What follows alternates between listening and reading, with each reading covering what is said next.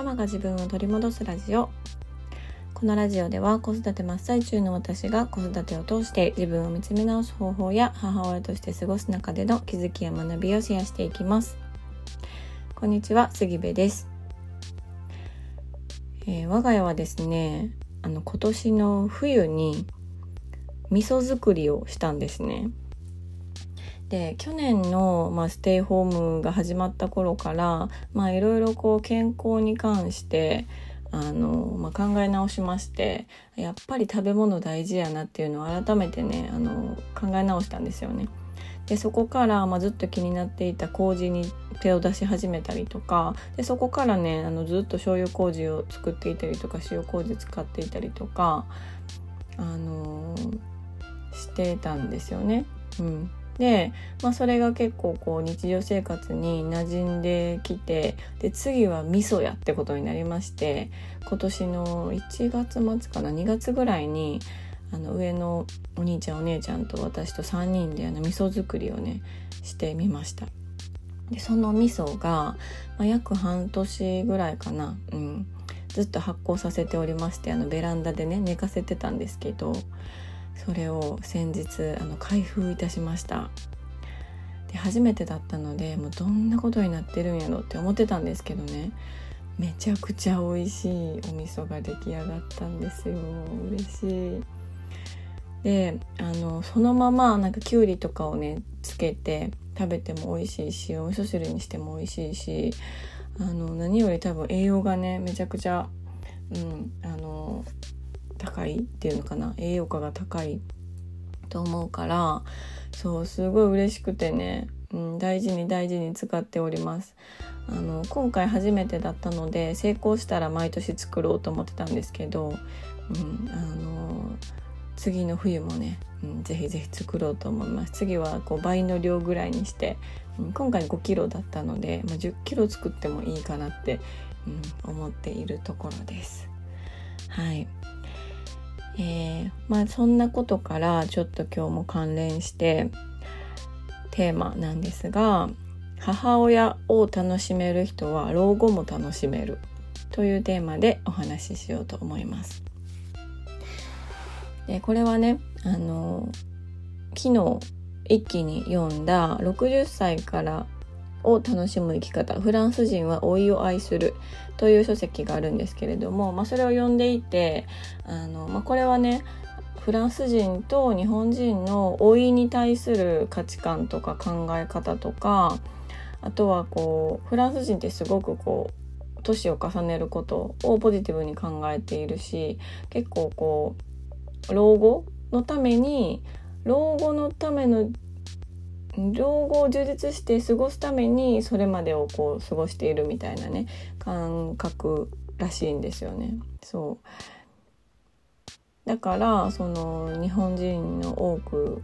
多くのね人がこう定年を迎えてこう心にぽっかり穴が開いたかのようにねこう何をしたらいいんだとかなんか自分って何なんだみたいな社会に属してない自分は価値のない人間なんじゃないかみたいなそういうちょっとこうネガティブな印象とはあのフランスではその老後っていう、うん、ことの捉え方が違うっていうような内容だったんですよね。でそれを読んで私はねすごくこの老後に感じるその喪失感とかこう自分のアイデンティティがなくなるみたいな肩書きがなくなって何をしたらいいのかわからないっていう状態と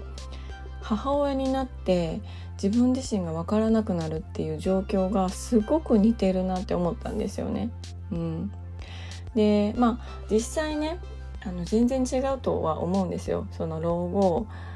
自分のするべきことがなくなったりとか今まですごくせかせか忙しくこう働いていたりとか自分のするべき仕事があったのに、まあ、それがね定年を迎えて仕事がなくなって家にいる時間が長くなって自由時間が長いからこそ何をすればいいのかわからないっていうこう喪失感とか孤独感とかね、うん、社会とつながっていない孤独感とかを感じるっていうのがまああの老後だと思うんですけど、まあ、一方母親ってすごく忙しいし何をしたらいいのかわからないとかって考える暇もなくすることがもう止めどなく溢れてくるじゃないですか。うん、で子育て以外にもまあ、お仕事してる人はそれもあるし、まあ、お家の家事もあるしとかで本当にたくさんのことが、うん、こうね次々に舞い込んでくるからまあ一見老後と母親ってすごく対極の位置にいる、まあ、存在なのかなと私は思ってたんですよね。うん、なんですけど、まあ、この本を読んで老後にその高齢者の方たちが感じる社会とのつながりがなくなることでの孤独感とか、まあ、自分自身が何者なのかっていうあの自分が分からなくなる不安感とか、うん、あとはこの若い頃は結構こう外に刺激を求めたりとかあの好きなものを食べて好きなことをして、まあ、旅行をして体を動かして何かをするっていうことで刺激を受けて自分を満たしていたんだけれどもそれがこう体がついていかなくなってできなくなる。今まで楽しかったこと楽しみだったことが自分が年を置いたことによってできなくなる、うん、だからこそそのうん、自分の満たし方が分からなくなるっていうところが、あの、書かれてあったんですよね。うん、でなんかねそこがえこれ母親お母さんの悩みと共通してるやんっていうことをすごく私はあの勝手にね思ってなんかめっちゃ感動しておりました。うん、なのでこれって母親という、まあ、立場職業を楽しめていれば老後も絶対楽しめるやんってことを感じたんですよ。うん、で母親もねあの忙しくてするべきことはたくさんあるんですけどあの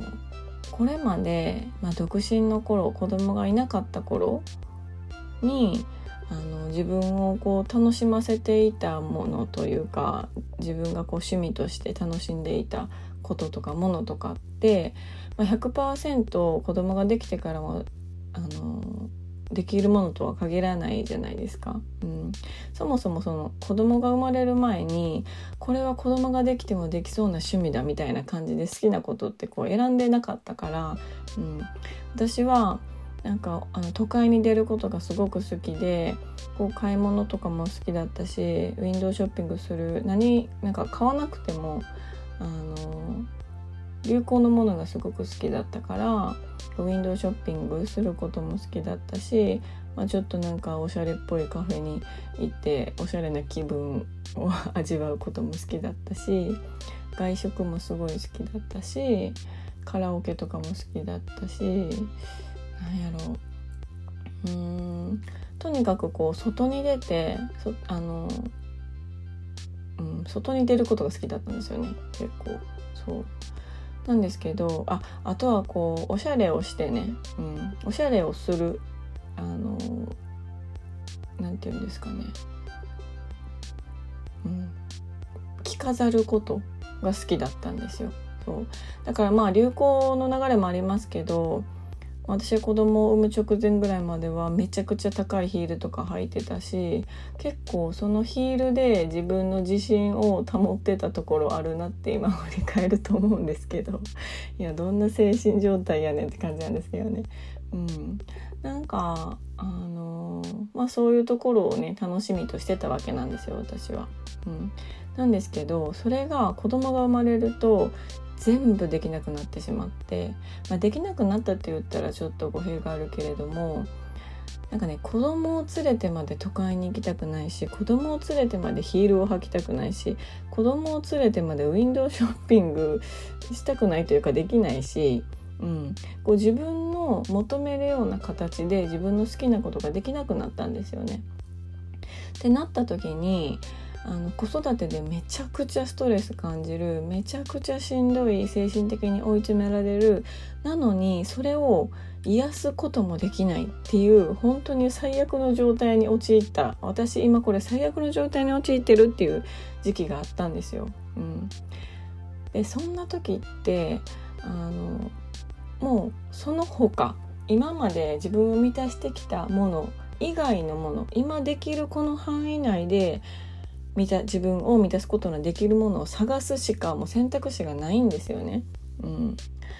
そうこの状況ってすごくあの老後の状況と、まあ、私は老後経験してないからわからないんですけど似てるのかなってねすごく思いました。でこの本にも書いてたんですけどその刺激を求めることで自分を満たすわけではなくって日々の生活の中でどれだけ自分のことを満たせるかっていうことがその老後の生活をあの充実させるあのきっかけじゃないやキーポイントみたいな感じで書いてたんですよね。でこれもまたいやいやこれお母さんもそうやんっていうのをね思ったんですよ。うん、ってなるとやっぱりその普段の生活の中でどういう風な暮らしをしたら自分が満たされるのかとか自分ってそもそもどうやればあの満たされるのかとか何求めてるんだろうとかって知っておかないとそれを満たすことができないし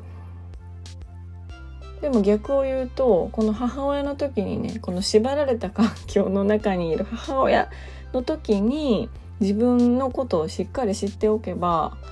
しっかり知って自分の満たし方を知っておけばそれを使ってまあ老後も楽しめるやんって思ったんですよ。うん、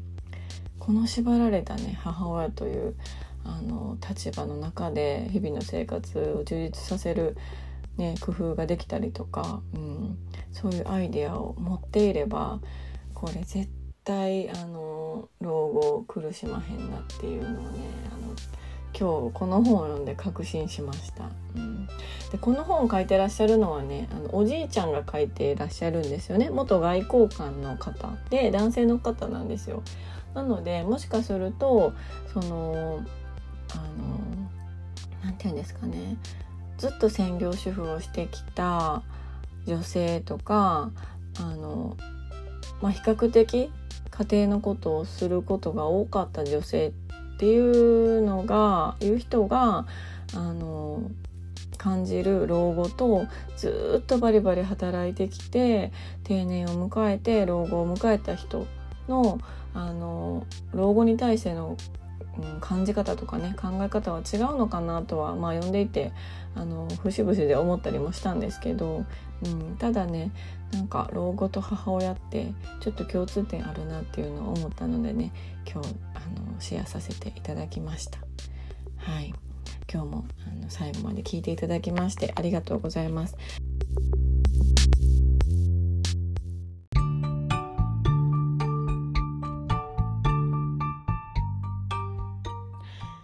皆さんこんにちは。今日もこのラジオを聴いていただきましてありがとうございます、えー、お知らせが一つあります。9月22日の水曜日日本時間の9月の22日水曜日にですね LINE の公式アカウント限定の音声